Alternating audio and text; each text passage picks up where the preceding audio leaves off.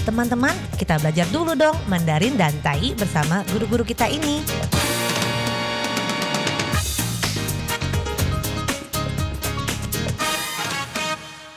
Apa kabar? Tadjahau, saya Maria Sukamto. Tadjahau, saya Ronald. Dageho, apa kabar? Selamat berjumpa bersama kami berdua dalam kelas belajar bahasa Mandarin, Taiyi, Taiyu, bahasa Taiwan, dan juga bahasa Indonesia. 在这里呢，您也可以跟着一起学习印尼语。不会没有关系哦，先学会发音，模仿是最重要的。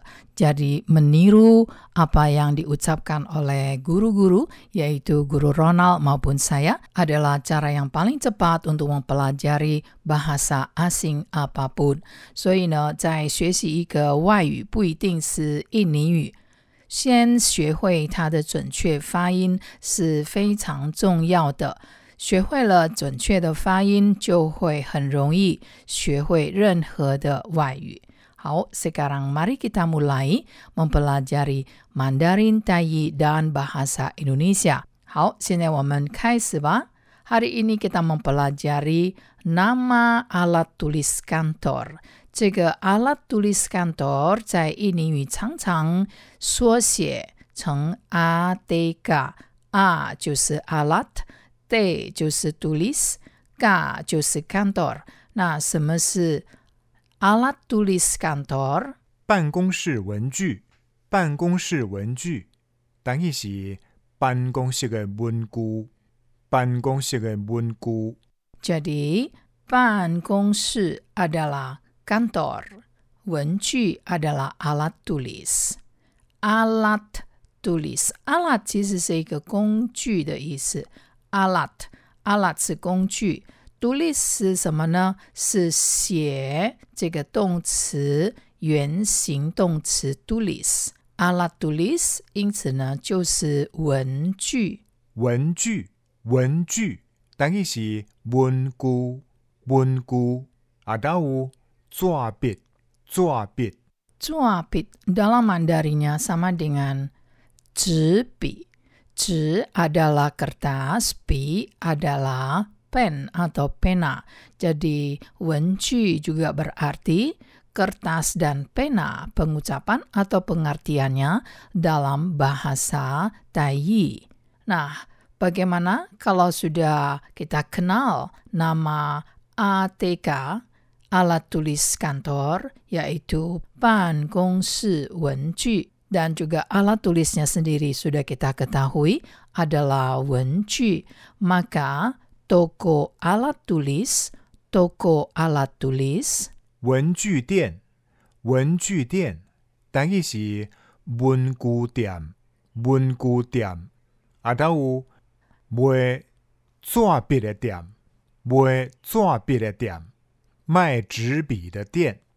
toko tempat untuk membeli pit adalah pena, cua adalah kertas. Di sini yang dimaksud dengan kertas adalah buku. Nah, sekarang telah kita pelajari alat tulis yaitu 文具, lalu toko alat tulisnya adalah 文具店, toko adalah 店. Maka tadi masih ingat kantor, kantor 办公室，办公室，等于是办公室，办公室。kantor，它这个办公室呢，有时候呢变成一个专有名词，就是加字首字尾。perkantoran，perkantoran，办公大楼，办公大楼，等于是办公大楼，办公大楼。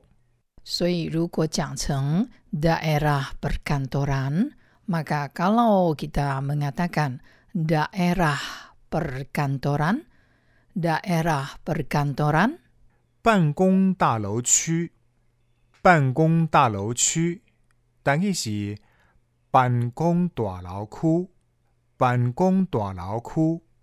Maka, 所以呢，kantor saya, 我的办公室 ada di daerah perkantoran, 在办公大楼区。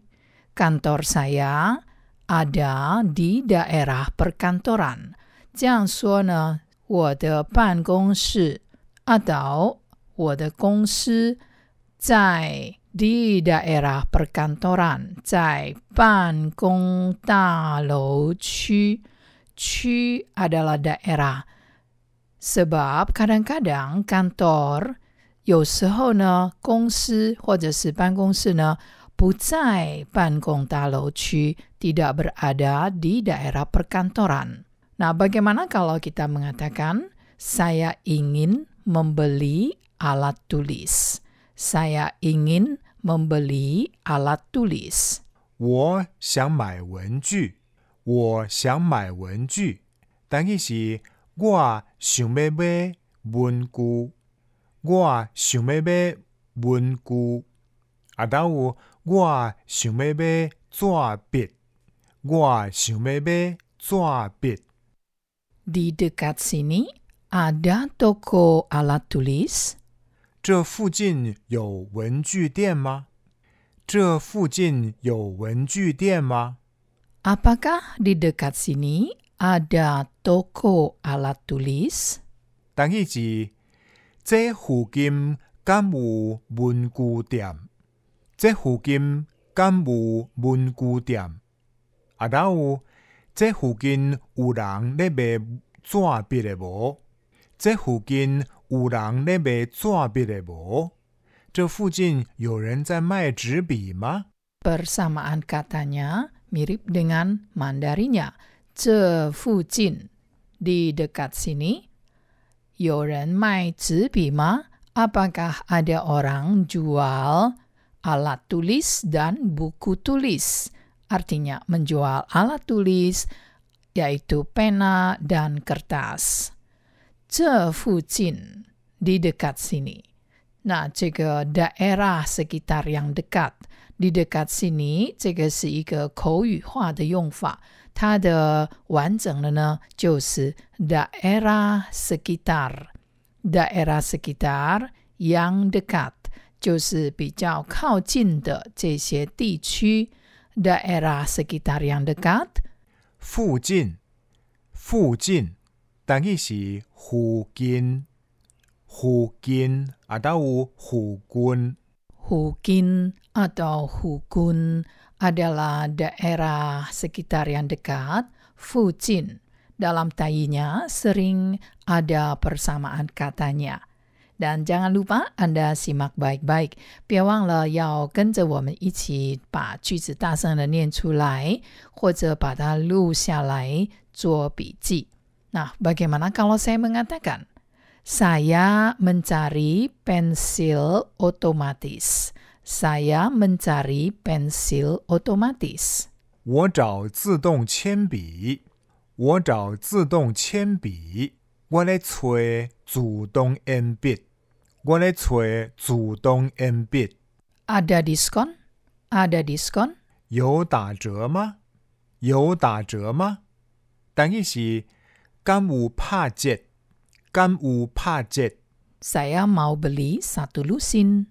Saya mau beli satu lusin. 我要买一打，我要买一打，但是是我要买一打，我要买一打。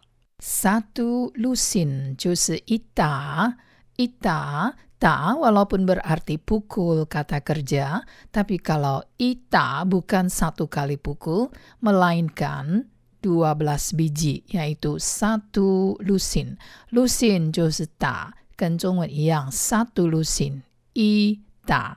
Nah, teman-teman, semoga telah Anda simak baik-baik. Kita jumpa lagi di lain kesempatan. 好，我们下次见喽，三百军吧。